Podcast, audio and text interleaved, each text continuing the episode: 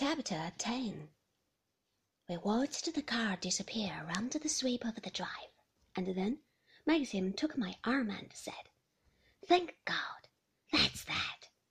Get a coat quickly and come out. Damn the rain. I want a walk. I can't stand this sitting about.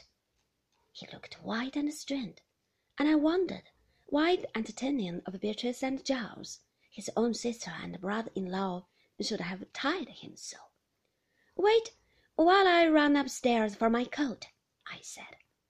There's a heap of mackintoshes in the flower room. Get one of them, he said impatiently. Women are always half an hour when they go to their bedrooms. Robert, fetch a coat from the flower room, will you, for Mrs. De Winter? There must be half a dozen raincoats hanging there left by people at one time or another.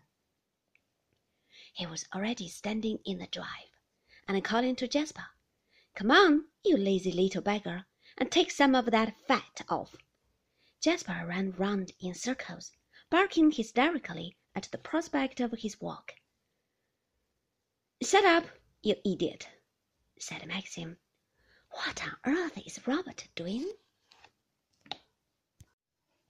Robert came running out of the hall carrying a raincoat and I struggled into it hurriedly, fumbling with the collar. It was too big, of course, and too long, but there was no time to change it, and we set off together across the lawn to the woods, Jasper running in front. I find a little of my family goes a very long way, said Maxim. Beatrice is one of the best people in the world, but she invariably puts her foot in it. Was not sure where Beatrice had blundered, and thought it better not to ask. Perhaps he still resented the chat about his health before lunch.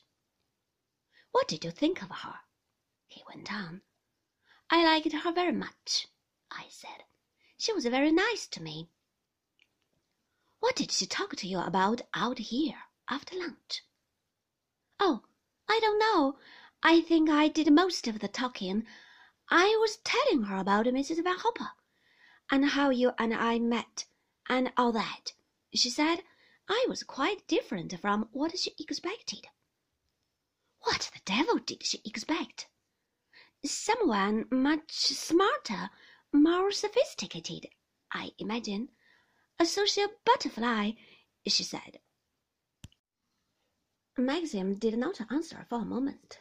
He bent down and threw a stick for Jasper. Beatrice can sometimes be infernally unintelligent, he said. We climbed the grass bank above the lawns and plunged into the woods.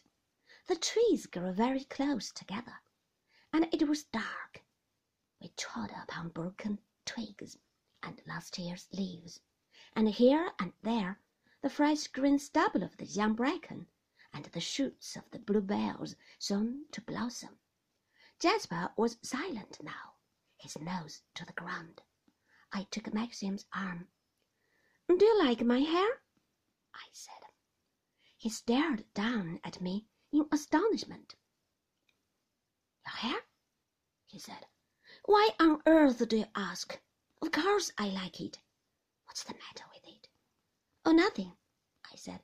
I just wondered. How funny you are, he said. We came to a clearing in the wood, and there were two paths going in opposite directions. Jasper took the right hand path without hesitation.